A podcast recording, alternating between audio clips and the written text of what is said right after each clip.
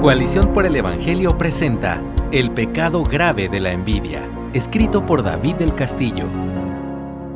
Tu envidia es mi bendición. Es probable que alguna vez hayas leído esta curiosa frase colgada en las paredes de comercios o en el transporte público. Es tan común en varios lugares que ya nos hemos acostumbrado a ella y nos cuesta ver la seriedad de lo que dice. Pero no solo la frase se ha hecho común, sino que también hemos llegado a ser permisivos con el pecado de la envidia, pasando por alto el hecho de que es una grave ofensa a los ojos de Dios. En este escrito quisiera reflexionar bíblicamente sobre la envidia para que entendamos la profundidad de este pecado y cómo el Evangelio puede transformarnos. Solemos entender la envidia como el deseo por algo que no tenemos, pero esa definición hace difícil que tomemos en serio la gravedad del asunto.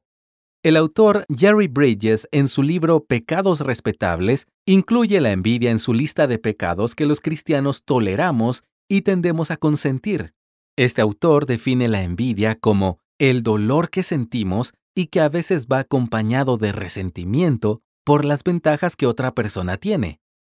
La Biblia nos enseña que se trata de un pecado que trae consecuencias lamentables. La envidia fue la causa del primer homicidio de la historia humana. Cuando los hermanos Caín y Abel trajeron sus ofrendas, Dios miró con agrado a Abel y su ofrenda, lo que despertó la envidia de Caín. Entonces, el Señor advirtió a este último que no se dejara dominar por el enojo. Sin embargo, Caín, cegado por su pecado, según el relato en Génesis 4.8, dijo a su hermano Abel, Vayamos al campo. Y aconteció que cuando estaban en el campo, Caín se levantó contra su hermano Abel y lo mató. La envidia es la raíz que produce otros pecados.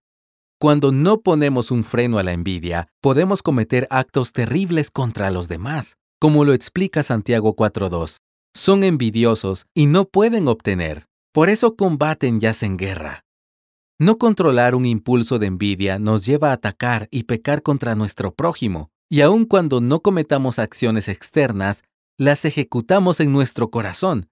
Lee Mateo 5:22. Y como hemos mencionado, la envidia contempla una especie de dolor por el bien del otro. Es decir, estamos tristes no solo por lo que no tenemos, sino por lo que el otro tiene. Ese resentimiento por el bien del prójimo puede desencadenar conductas violentas. Si no tomamos en serio el pecado de la envidia, puede llevarnos a hacer cosas que podrían sorprendernos. Si Caín llegó a matar a su propio hermano, puedes estar seguro de que una envidia desenfrenada puede llevarte más lejos de lo que imaginas, pero es aún peor. La envidia no solo atenta contra otras personas, sino que es una ofensa contra Dios y un repudio a su voluntad. Un ejemplo de la vida del rey David puede ayudarnos a entender esto. En 2 de Samuel capítulo 11 versos 2 al 4 leemos que una tarde David vio desde la terraza de su palacio que Betsabé se estaba bañando. Entonces el rey mandó a preguntar por ella y le dijeron que era la esposa de Urías, soldado de su ejército. Pero eso no lo detuvo. Tuvo envidia de la mujer de su prójimo y su deseo desenfrenado lo llevó a cometer adulterio. Cuando supo que Betsabé estaba encinta, intentó tapar su pecado, pero nada le dio resultado. Entonces, decidió enviar a Urías, uno de sus hombres más fieles, a una muerte segura. Cuando el profeta Natán confrontó al rey David, éste reconoció su pecado y su arrepentimiento quedó registrado en el Salmo 51. Sus palabras allí son muy significativas. En el verso 4 leemos, Contra ti, contra ti solo he pecado, y he hecho lo malo delante de tus ojos, de manera que eres justo cuando hablas, y sin reproche cuando juzgas. David entendía que sus pecados, los que habían dañado a tantas personas, eran en primer lugar contra Dios. Entonces, es correcto decir que la envidia siempre es un pecado contra Dios. Cuando codiciamos lo que otro tiene, le estamos diciendo a Dios que se equivocó con lo que nos dio y le reprochamos que no nos otorga lo que creemos que nos corresponde. En ese sentido, de forma consciente o inconsciente, estamos poniendo en duda la sabiduría de Dios. Además, si como dice Mateo 6 del 26 al 33, Dios cuida de las aves y les provee lo que necesitan, ¿cuánto más lo hará por sus hijos? Cuando caemos en el pecado de la envidia, también ponemos en duda el cuidado y la provisión de Dios por los suyos.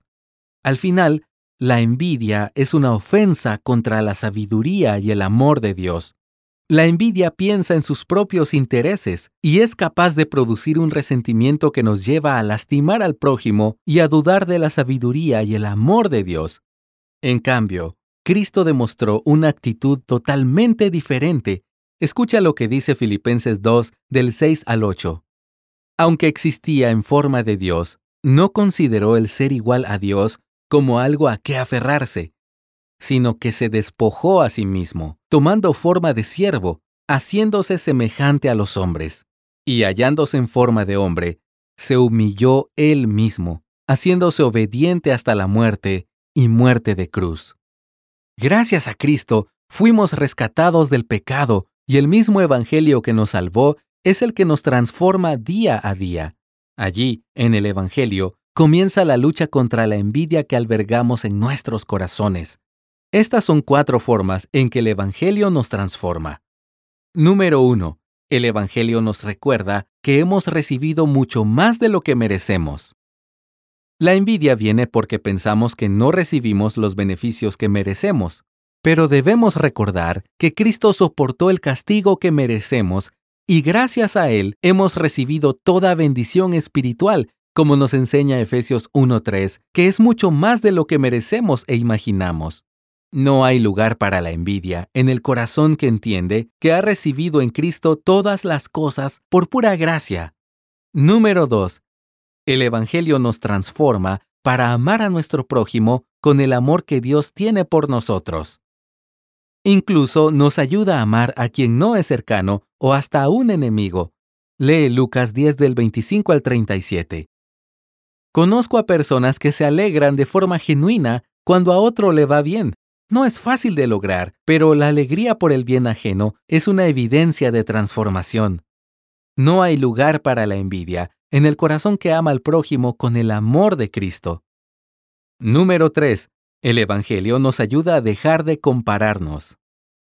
Cada vez que tenemos envidia, debería retumbar en nuestra mente las palabras de Jesús a Pedro en Juan 21:22.